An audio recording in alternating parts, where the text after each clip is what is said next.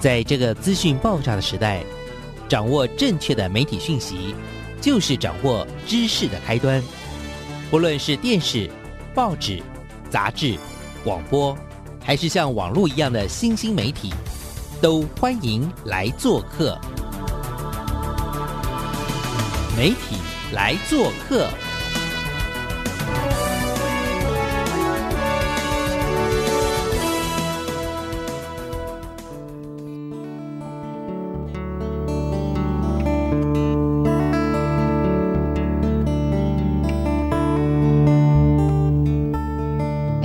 小事，欢迎来做客，各位空中的听众朋友，大家早安，我是小黄老师，很开心呢、我们又在空中跟所有听众朋友见面聊天。这礼拜呢，我们在礼拜一的上午要带大家去认识什么样特别的人物，或者怎么样特别的趋势呢？这礼拜的这位受访者，我觉得也很有趣。为什么？因为呃，我是透过出版社的关系呢，就拿到一本书。那拿到这个书之后呢，其实我也就我对它的主题觉得蛮有趣，它叫做《记者在现场》。那这本书呢，我就想说，哎，那记者在现场，记者不是本来就在现场吗？那为什么他要出这本书呢？所以呢，我回家之后就这个稍微去做了一些翻阅哦，其实越看越有趣。然后除了这个这个推荐序啊，都是我的好朋友，什么林兆珍老师啦、胡元辉老师的推荐啊，还有克香老师的推荐之外，最主要是里面的内容啊。非常非常的有趣。那为什么？因为我想我们大家都知道，这个记者啊，他们其实就是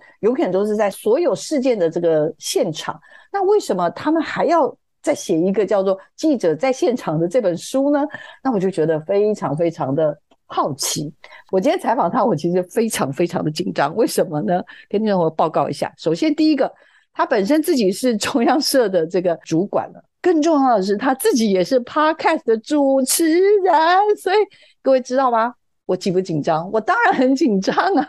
因为他的声音又比我好听，他也很会主持，所以我们今天两个人就要一起来在 Podcast 上面好好尬一下。也等一下呢，也让他推荐一下自己的 Podcast 好了。那今天邀请到的是目前服务于我们中央社的这个邱祖印邱主任。小安老师好，各位听众朋友大家好，我叫邱祖印啊，我是文青啦，就是喜欢看看电影啊，看看书啦，然后呢就不小心就踏入媒体这一行。我在中国时报待了十八年，之前也在出版社、杂志社待过，那去年来到中央社。那我跑的路线呢？因为文青的关系，就是比较喜欢文化类译文的新闻，所以没想到我在这一个圈子就待了这么久了。那我在中央社其实我觉得蛮有趣的，因为也是一样，中央社这呃这四年来非常的重视文化新闻跟国际新闻，所以就有一些可以发挥的空间，也有延续性。那包括今天要来这个节目上介绍的这个书《记者在现场》，其实也都跟呃中央社这几年啊对于文化新闻、国际新闻的重视，以及一些媒体的一些方向啊有密切的关系啊，所以我就来到这里，也有这个缘分跟这个空中跟所有的听众说话聊天。祖印呢，他其实之前在中国时报是文化组的记者，他也做过《人间》副刊的主编，然后其实他还有另外一个斜杠叫做作家。为什么呢？因为他曾经获得联合文学小说的新人奖，他也写过长篇小说《少女妈祖婆》，入围台湾文学的经典奖。哇！而且就我所知啦，后来好像还写了那个跟布袋戏有关的书，对不对？是这样，我大概在这个前一阵子出了一本小说啊，是跟台湾的布袋戏有关的，叫做《空笑梦》，写一个这个盲眼的布袋戏演师他的这个坎坷的一生哦，也希望借由这样一个小说的方式啊，唤醒大家对这个布袋戏的一些这个关注跟这个啊，过去我们很多人啊喜欢布袋戏，也喜欢看布袋戏啊。这样的一个感情，让他呃可以召唤回来。那其实这个东西，可能很多人也会觉得有点好奇。我本身是一个记者，呃，写的是这个非虚构的这个报道，但是小说是一个虚构的书写啊，这两者会不会打架？其实这个东西跟我们今天要写讲的这个记者在现场也有点关联，就是说记者因为他靠近事件。靠近这个事情的现场，靠近受访者，常常他必须要拉出一个距离，尽量保持客观跟公正。但是很矛盾的是说，他又必须要在这么近的距离把事情看得清楚、分析清楚，所以他是一个会在情感上或者在理智上，他会是有一点点的矛盾。所以在专业之外。呃，记者其实他也是一个人，他也是有血有肉。他在于公正客观的报道之外，他也有想要说的自己的话。所以，我们在这个记者在现场的书里头，就有很多记者他们在于写新闻报道之外的一些心得。啊，其实呃，凭良心说，他会比新闻还要更好看，因为他有他自己的感情在里头。当然也有他自己的立场在里头。那至于他的想法跟观点啊，是好或不好，那就由各位读者来去看。这个书等于是啊，也让大家有啊看新闻之外啊，好像。跟着记者的眼睛，跟着记者的呼吸，跟着感情，去看到了另外一个世界，是蛮有趣的，等于是拓展另外一个视野。这是呃中央社在记者在现场这样的一个书啊，它的一个用意跟用心。那我们先拜托主印一下，主印，因为呢，小黄老师勉强大概知道中央社是干嘛，但是呢，大部分的听众我比较有点担心，像我以前也是会。呃，有这种所谓的刻板印象，觉得哎呀，中央社不是就是国家通讯社，就像那个美联社啦，然后什么像大陆的新华社啊，类似像这样子的一些组织。我们台湾的中央社，请问是做什么？然后它的历史的发展，我知道应该有一些阶段性的吧？来，赶快帮我们听众朋友跟我稍微话说从头一下，请。是，其实中央社真的就是国家的。我我们不能讲它是传声筒了哈，大家常会有这样的误解，它就是一个国家通讯社。中央社的确就是中华民国的国家通讯社哦，它是在一九二四年就成立了。那它其实是有很重要的一个任务，就是说它必须要代替国家啊公布消息。那所以它必须要一定的权威性跟这公信力，所以它在二战时期，它其实是名列全世界五大通讯社啊。那大家可能会好奇说，那到通讯社到底在干什么？其实通讯社它它等于是说一个标准的新闻发布单位，可能国家有很多政令要宣达，它就是一个标准。可是，在一般的讯息上，它因为必须要呃建立它的公正性跟客观性，很多媒体也会参考通讯社。发布的消息，然后才跟着去发展，去追后续的新闻，所以它等于是一般民众可能没有感觉，觉得它就是一个好像这个照本宣科都没有感情的这样念出来。其实它非常重要，因为新闻其实理论上它是不能太有煽动性，也不能有立场，所以其实反而大家如果觉得说中央社是官方的媒体，其实它应该另外一个角度讲，它其实是比较公正客观，没有。太多立场，没有太多的这个情绪在里头的。那他其实也历经在一九九六年啊，就变成改制为财团法人哦。所以他与其说他是国家媒体，他比较适合说他是全民共有的媒体哦。那到了二零一七年啊，因为这个。啊，董事长刘克湘跟社长张瑞昌来了以后呢，他就做了一些突破跟变革。因为中央社它不需要求快嘛，不需要这个靠这个点阅率来吸引群众啊，所以它更能展现这个传统新闻的价值啊。另外一件事情就是说，因为中央社它在全球五大洲有三十个据点，所以有非常多的特派记者在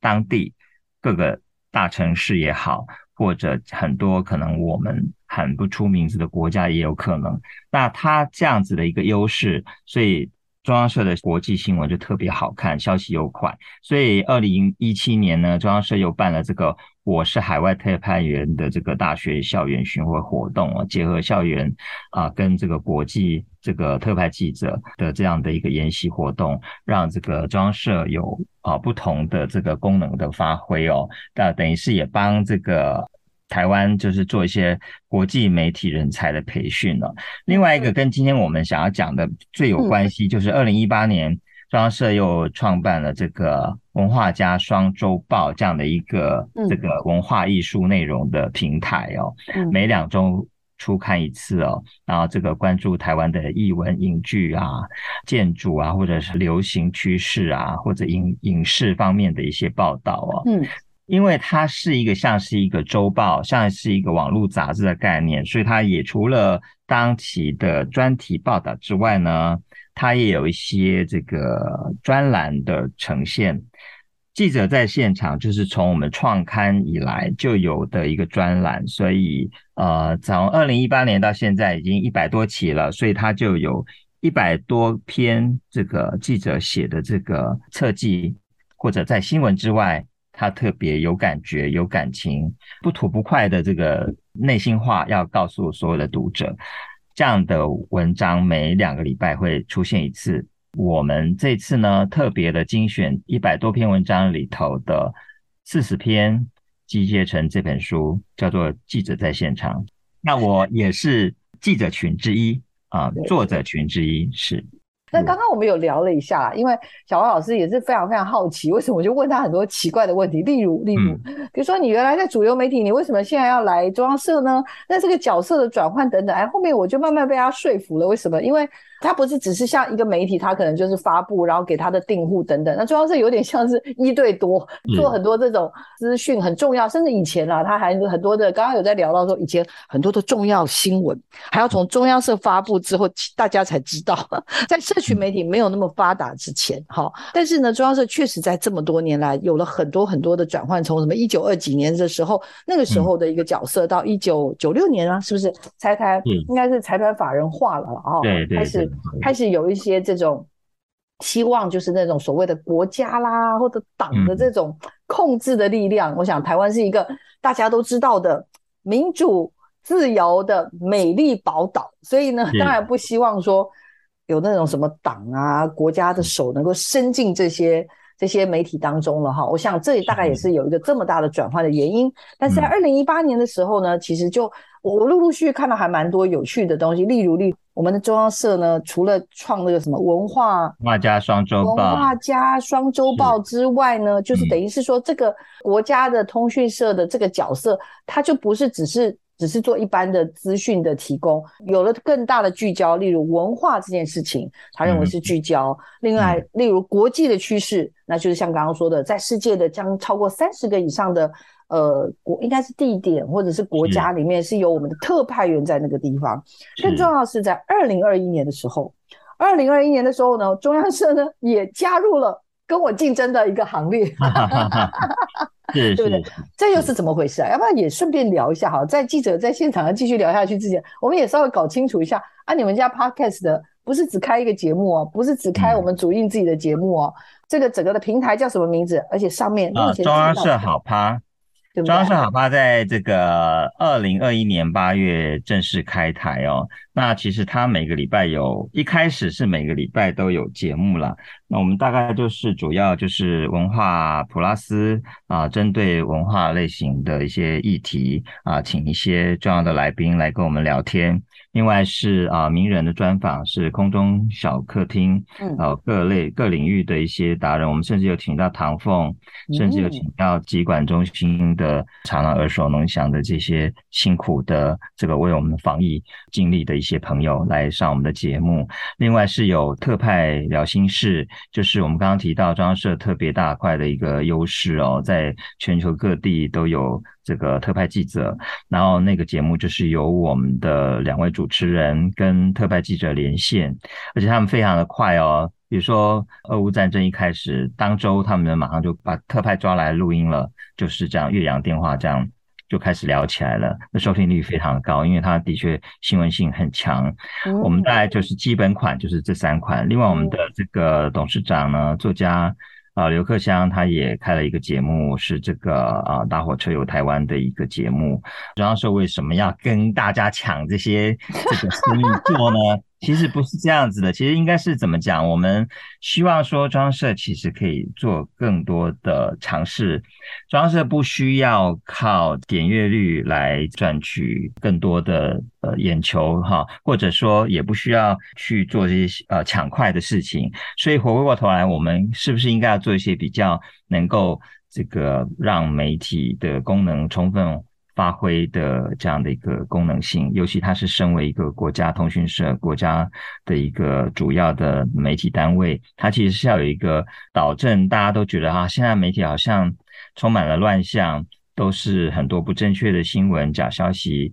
那或者都是一些新三色的新闻。其实中央社会发现说，其实很多除了政治、经济跟生活方面的新闻之外，其实它还有很多东西是值得大家去关注的。所以，我们做一些比较深度新闻的文化类的深度新闻的报道、国际新闻的报道。另外，也希望在于不同的媒体，比如说这几年非常流行的 Podcast，我们可以做什么呢？我们也来尝试看看。到底这样的一个媒体表示说，有越来越多的民众，他们也习惯于听新闻这件事情也好，或者说这个听一些重要的讯息，或者他也许不那么重要，但是因为透过一些有趣的来宾或者重要的这个这个意见领袖来跟我们的主持人互相聊天的过程，哎，好像也可以帮助大家吸收到不少的新的讯息，所以中央社也希望透过这样的一个尝试。啊，让媒体的多元性啊充分的去发挥。我觉得这四年做下来，其实中央社的确变得非常的不一样，嗯，也是我来这边的原因。就过去我在一个传统的媒体啊做了这么多年，它是纸媒，那我们也看到整个纸媒慢慢的视为也在做各种尝试，有的人很成功，有的人可能没有办法抓到方向。那在中央社呢，其实它不只是重视文化、重视国际新闻，它在这个媒体的不同的属性跟领域，它也希望能够。做一些尝试，不能说我们很辛苦的做一些优质的新闻，但是我们我们没有打算让大家知道，这样是不对的。所以其实，嗯，各种尝试，我觉得其实是呃，作为一个呃主流媒体，他应该要去努力，不管这个尝试是失败还是成功。既然社会上目前有这样子的一个这个形态的一个新的媒体的出现，我觉得我们应该去接受它，然后去挑战它。我相信这个是未来的一个趋势，那也许未来还有更新的媒体出现，我觉得也是值得去尝试，因为啊，读者会需要它，嗯，那我们就应该去提供好的内容给他们知道。从传统的媒体，然后要跨境新媒体，其实很多，就像呃，主英刚刚说的，有很多很多的媒体都已经在做了，或者是很强调所谓的融媒体啊等等这些这些的趋势。事实上，我们都已经看到不断的在发生了。我们都很想尝试一些新的东西，所以我们有一次有发现到说，过去副刊的影响力很大，报纸三大报的时的时代啊，副刊大家会啊看前面的新闻，翻到后面去看一下啊，有哪些作家出了什么书或者什么新的文章，而且那个影响力都很大。可能某某某人登了一个什么文章在《人间副刊》在《联合报》副刊。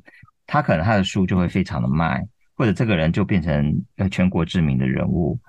或者说以前有一件事情，就是说《人间副刊》连着五天登这个朱明，连着五天登这个洪通，他就变成这个全台湾知名的人物啊。以前报社可以这样干的，可是好像现在除了纸本视为了以外，大家不看报纸了。可是那些好看的文章到哪里去了？副刊到哪里去了？就是说，我们可以知道，它可能是因为网络的影响，网络的出现让纸本式微，这是几乎是可以画上等号的事情。但是好东西不会不见呐，它跑去哪里了？所以我们也在想说，其实啊，中央社在开辟了文化加双周报，用啊文化的内容做这个深度的专题报道，还有做 podcast，或者说我们也有书讯，有这个做书的介绍啊。各种的这个国际的专题专栏，某种程度我们也是希望找回过去那种副刊的热情。到底副刊到哪里去了？我们有可能在网络上找出一个新的副刊。我们如果锁定说是文化内容的话，可能又会太小。其实我觉得过去那个副刊这件事情，其实是可能很少人注意，但是其实很多人会受到影响。相较于所谓的正刊。财经或者政治新闻这些内容之外，它是一个比较能够让你静下心来去欣赏人生的风景，或者看看别人的这个怎么解决一些家里的事情，还是说他可能到哪里去旅行的一些感想，或者是一些文学的作品。那你再看了一些比较呃这个国家大事或者比较伟大的或者比较社会性的事情之后，你跳到副刊去，你是可以比较沉淀一下你的心灵的。嗯，过去副刊是有这样的一个作用，没错。因为我其实我不是很关心国家大事，我对不起大家，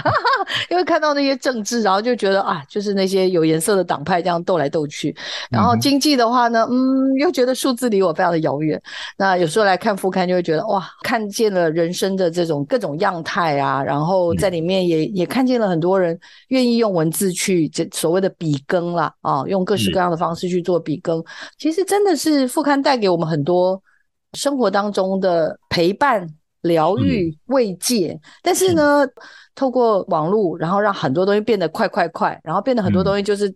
就是不用看书嘛，但是就是看脸书这样子啊的时候，其实我会觉得我们好像真的失去了一些能够静下心来慢慢看一点东西的心情。那我自己是会在这次的这本书里面，记者在现场里面，就是会有更多这种感触的原因是说。因为其实记者的工作或者特派员的工作，他非常非常的辛苦，但是他为什么又能够在他的工作辛苦之余，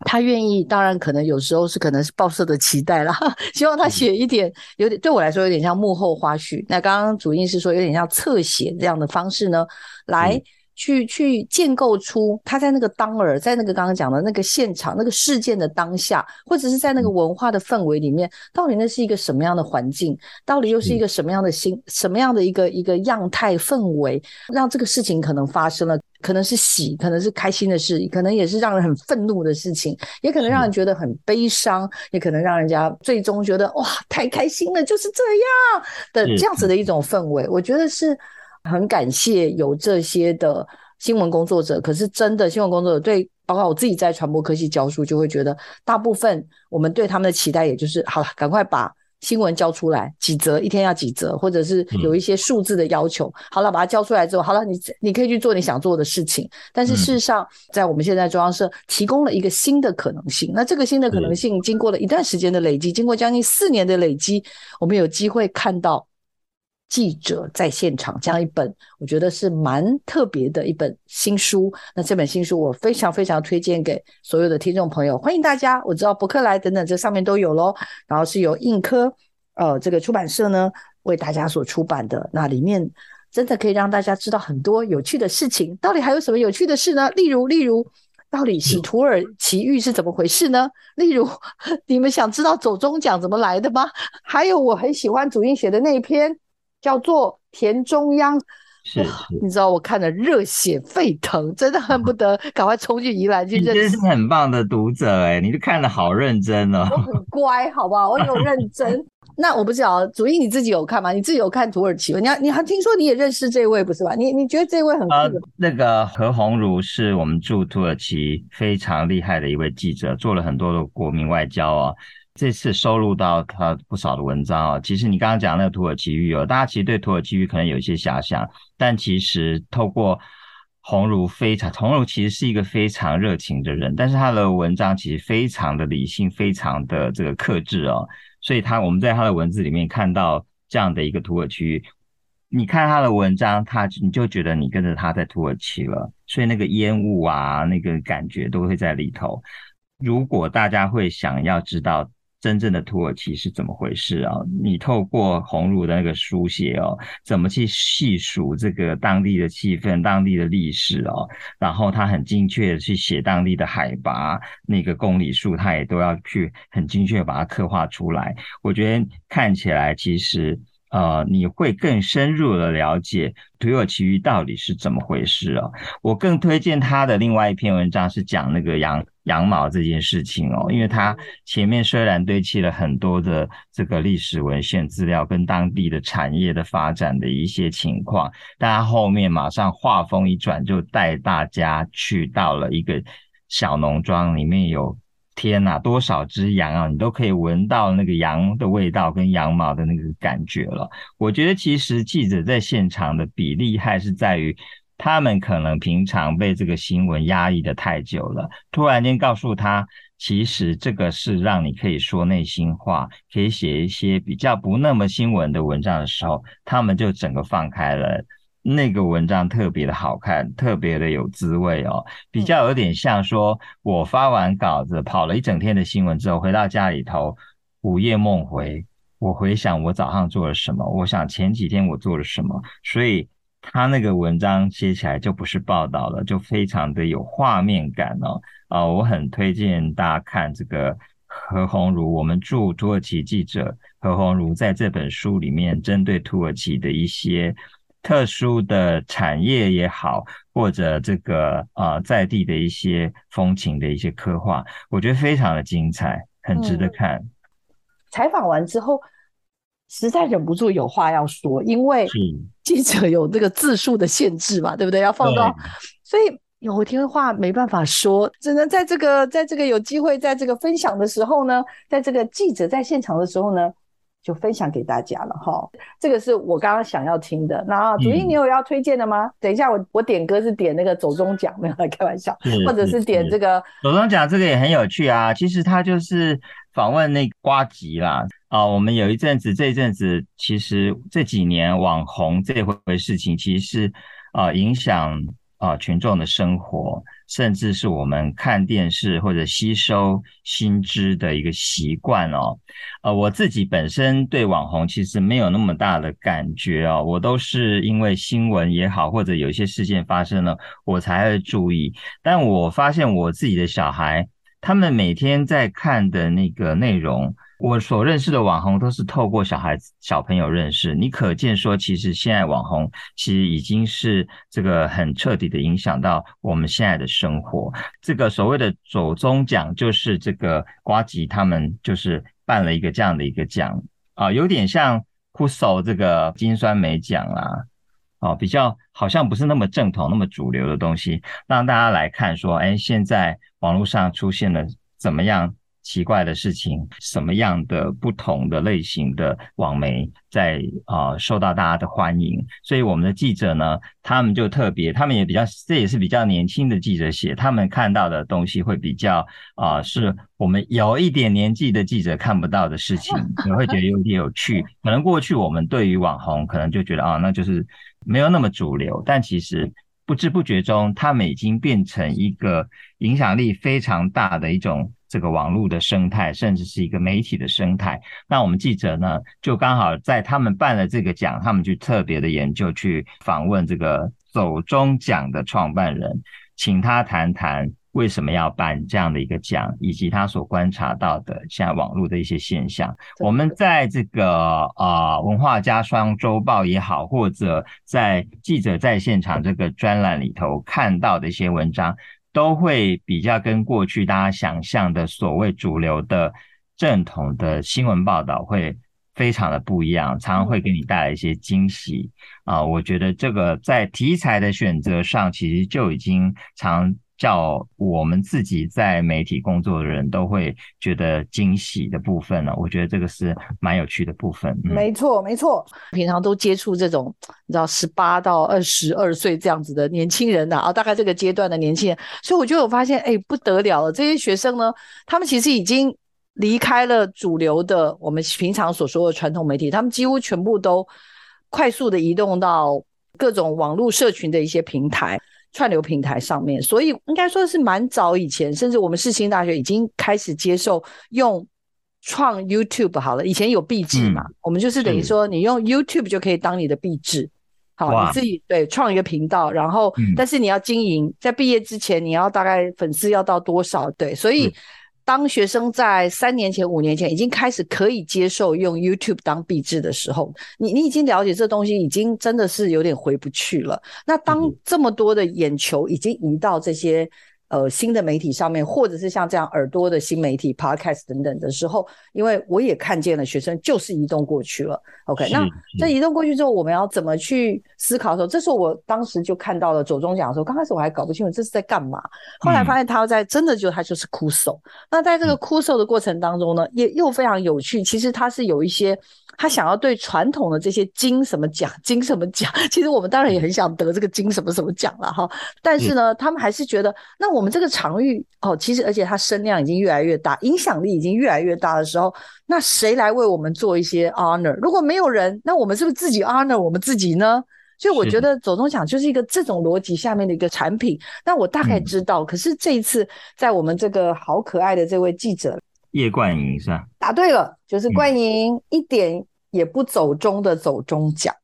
对，那我看到他里面写的，我真的觉得真的蛮到位。一方面，当然他也采访了瓜吉，然后也把他们一路以来的辛苦，一开始哎，前面几年都在赔钱呢，哈，人家可以这样坚持下去，真的非常非常的不容易，很有趣。就在这里面，我就会觉得说，哇，真的看到一些视角。那换我了，我刚刚有点你的作品，那个是我人事物，是我很喜欢的人物。然后我本来其实就知道这位田中央的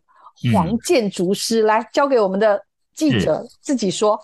黄老师其实很特别啊，因为其实我过去其实我们对建筑都有一种误解啊，觉得建筑一定要很厉害、很庞大，这个造型一定要非常的特别，最好这个千奇百怪，越越难盖越好。但其实我们在跟这个啊田中央的伙伴、跟黄老师聊天，或者看他们作品的时候，发现其实。呃，我刚刚所说的那些对建筑的误解，其实是真的是误解啊。建筑其实是要解决人类生活的问题。我那时候非常感动，我觉得采访这个黄老师哦，他们真的在一个地方，呃，做那些公共建筑，他们是要为当地的人解决问题，而不是去盖一个漂亮的房子。这个是其实我对建筑这个事情。的一个全新的想法，也许这样子的一个观念已经行之多年，推行很久了。但是，呃，对，因为术业有专攻，可能我关注的这个角度不太一样。突然间，在这个有一个机会跟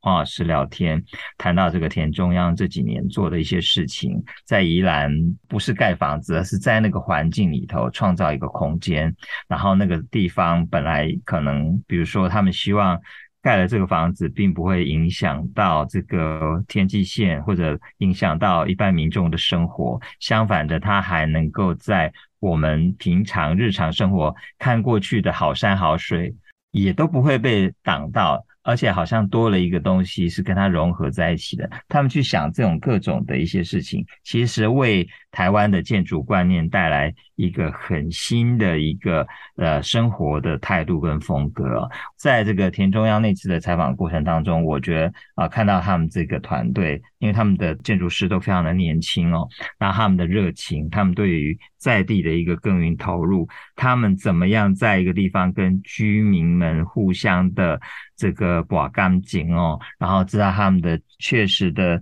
这个需求哦，然后整个在地的环境做了很彻底的了解，甚至就住在那个地方。呃，我觉得其实让我对建筑这件事情有一些新的一个想法跟看法，而且他们也的确是呃另类的台湾之光，那么多次的代表台湾去参加威尼斯双年展，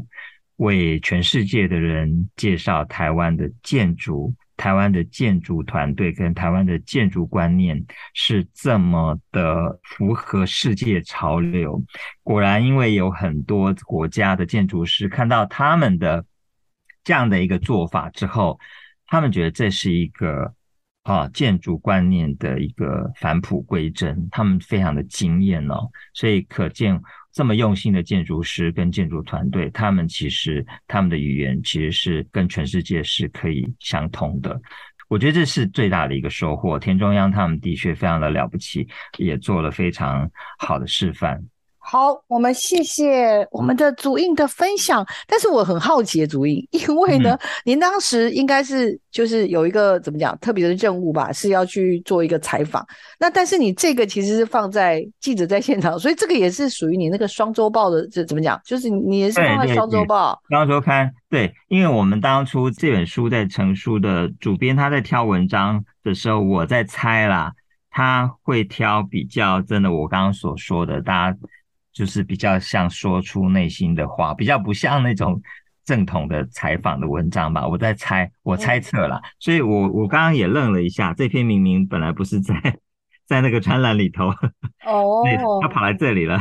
对呀，我因为我看的时候就觉得，嗯，他真的很像人物报道。但是，但是我还是会觉得，可是他是很看得让人蛮热血沸腾的。我就是说，我看完他叫《因理想而勇敢》的这个单元哦，那里面有非常多，而且又有一篇又是你的，那就唱到不能呼吸为止吧。这真的是这个很悲伤哎，这个是因为那个斯卡罗的那个大那那位大鼓手查马克，对对对，查马克老师去年过世嘛，嗯，对，过世的时候我突然间想起来，这谁呀？因为他的名字好长，但是我突然间想起我十年前呃曾经采访过他，爱五国小的那个古谣传唱队，我有去做这个采访，而且在那边住了三天。那个时候还在报社做了两大版，好大的版面哦。那老师买了三十几份报纸到处发送。我觉得那时候是一个很动人的一个情况。你看采访十几年，我都还记得，因为他们因为八八风灾的关系，部落产生了一些变化，他们的校舍是没有办法读书的，所以他们有一段时期是老师要去接送学生去上课的。那这时候，查马克老师他特别，他因为他因为对于台湾族古谣的一些呃流失，他感觉到非常的忧心，所以他是一个不会看五线谱的人。他因为有这份心思，他到处去找这个部落的老人，请他们唱歌，然后他用这个手抄谱把它抄下来，然后把他们的歌词翻译跟记录下来，然后再慢慢的去交给同学。啊，然后让他们来唱出来。本来是一个保留部落文化的一个初衷，却意外的把他们整个部落的人心都聚集在一起。然后，当这些小朋友唱出这个已经快要几乎快要失传的古谣的时候，这些台湾族的阿公阿妈，我们应该叫呜呜嘛，对，他们的眼泪都掉下来了。我觉得这是一个多么感人的事情。所以我那时候就想到说，啊呃，我们本来都是在聊天，可是只要他们一唱歌，我的鸡皮疙瘩都跑出来了，我就会觉得那是一种发自灵魂的声音，然后用这个小朋友非常朴实天真的方法去唱出来，这样的一个这么美丽的事情，而我有幸在这个现场待过，而且在第一线跟他们这么近距离的接触，所以。啊，那个时候查马克老师过世的时候，我就写了一篇这样的文章啊，纪念他。就是大家可能到十多年后啊，大家记得的是那个在电视上演出这个。啊，这个对斯卡罗这个盘主头目的一个演员，但其实他在他的部落已经耕耘了很久，而且做了非常多很有意义的文化传承的事情。然后，当我们听到那么美丽的声音的时候，啊，我们会觉得说。很庆幸台湾曾经有这样的人，台湾也的确各个角落都有这么多用心的人，一直在保存或者推广台湾的美好。我觉得这是作为一个记记者，尤其是文化线记者而言，是最幸福的一件事情，可以跟这些人啊有近距离的接触跟做交谈。我觉得这很棒，这非常棒的一件事情。没错，没错。这本书里面我看到了。前面的部分有个地方很很触动我，就是疫情来了，全球的疫情来了。是，其实就是就你们的工作，因为有派驻到全世界各地嘛。那我其实很好奇，就是说第一线的工作的，你知道吗？他自己的工作或者他的工作的场景，一定有发生了一些很大的变化吧？真的，我跟你讲，去年尤其是五月开始三级的时候。我们整个都不知道事情该怎么做了。可是双周报不能开天窗，我们还是要做采访，我们还是要做深度的采访。然后呢，可是你要跑去人家家里，人家也怕，你也怕，怎么办？所以就像我们今天这样，远距采访出现了，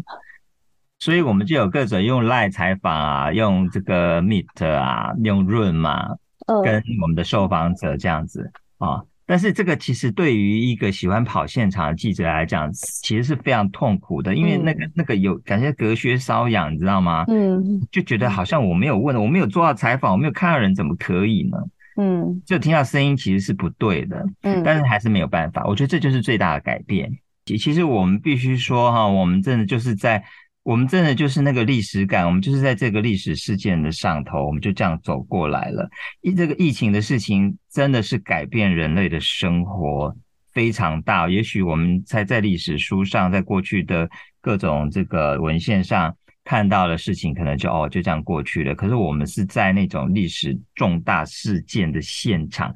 我们的记者在世界各地，他感受到的那种疫情的冲击有多大？从这篇文章，尤其是这个啊，是汪碧志，我们的我们的非常优秀的同事，他在啊从这个阿根廷传真回来的报道哦，写到疫情对布宜诺斯艾利斯的这个影响哦，几乎所有的这个剧院整个都。受到影响都必须要被迫关闭哦。那这其实这个东西其实，呃，我们可能很难想象说没有娱乐会是怎么样的情况。很多地方其实他们是非常看重娱乐这件事情的。那突然间来了这样一个事情，那个既视感有有多重哦？那只要提到，尤其像他这个阿根廷盲人剧团哦。它是第一个由盲人参与的这个剧团哦，然后它产生什么样的一个变化？有些地方根本就是整个就是这个剧场剧团根本就活不下去哦。我觉得其实同仁他在世界世界各地他传回来的这种变化很重大的变化，其实是我们可能在台湾其实是感受是完全不一样的，所以在这里头就可以看到那样的一个疫情的一个变化。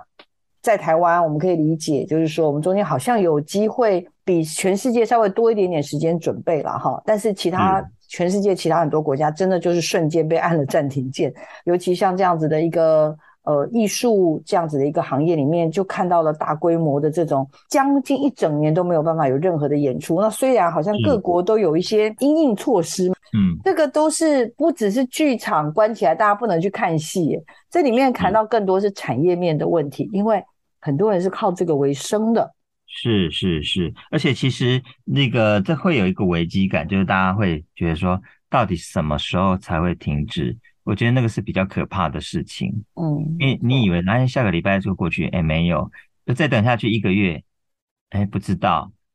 就这样不知不觉半年一年这样过去，我觉得那种焦虑感是对人心的那种。冲击是非常可怕的，可是，在这样的一个绝望过程中，大家又怎么样去想办法做一些尝试？不管怎样，也要把这样的一个产业或者这样的一个生活方式延续下去。我觉得这反而是我们的记者同仁在这些观察里头所呈现出来比较珍贵的部分。真的，我们像我们现在正在见证历史的发生嘛，对不对？哈，对啊。那我们怎么样去坚守自己的一份坚持，然后又能够像刚刚讲的，我们不是去唱衰，我们在这过程当中必须去找出可能的出路、可能的做法，引领一个社会慢慢的往前。即使是大家都在黑暗当中，也要带着大家慢慢往前摸索前行，是这个概念，对吧？没错，没错。我觉得做记者的工这个工作，其实如果喜欢的话，你就是会一直做下去，你不会有想要停下来的时候。其实我印象最深是有一年，我还在我才刚出社会的时候，在一个杂志社，我看到读者文摘有一篇报道，写到说，读者文摘的这个总编辑跟他们的一位主编去采访美国总统，然后我就看着一张照片，总编辑跟主编两个人都白发苍苍，那时候我就想说，哇。我以后如果做到白发苍苍，还继续在做采访，这就是我要的工作，这就是我要的生活。我觉得我是完全不会排斥做各种的尝试，所以我去年做一个最大。挑战是呃，这个接下这个 podcast 的任务。其之后如果有一些新的媒体啊，这个我们的工作的环境或者我自己私下想要去做尝试，我想我都会希望能够去挑战吧。因为我觉得既然是一个。记者的工作、媒体的工作，就是有这个责任跟义务，把更多的讯息传达给更多的朋友。我不喜欢画大饼，但我觉得我希望能够啊，如果有新的挑战来临，我希望能够去接受它，然后继续把媒体的各种可能性都做出来。这是我对我自己的期许啦。太棒了，谢谢祖印。那我还是要帮他宣传一下。除了这个记者在现场之外呢，欢迎大家可以订一下中央社好趴 Pod 好趴，里面有文化普拉斯，有特派谈心室，还有空中小客厅这些精彩的内容。另外，当然就是刚刚讲的这个我们的文化家双周报。我今天觉得很开心。认识了主印，认识了记者在现场这些，虽然很多我们可能不一定有机会见到本人，但是还是觉得很开心的。呃，这些写故事的人，说故事的人。好。我们今天节目呢，媒体来做客就进行到这边喽，也请听众朋友持续锁定我们的媒体来做客，我们下礼拜见喽。我们再次感谢祖印，祖印谢谢你，谢谢，谢谢，谢谢小老师，拜拜，拜拜。